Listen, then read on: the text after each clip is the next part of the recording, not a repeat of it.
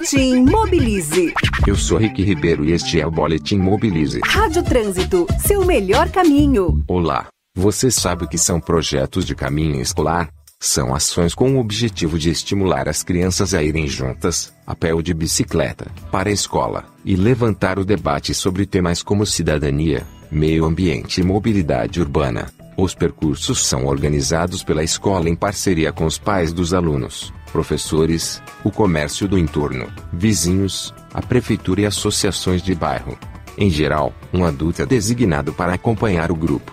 A ideia é que, ao caminhar ou pedalar, as crianças possam ver e sentir melhor a cidade, observar os defeitos e qualidades do seu bairro, e nutrir um desejo de transformar o entorno.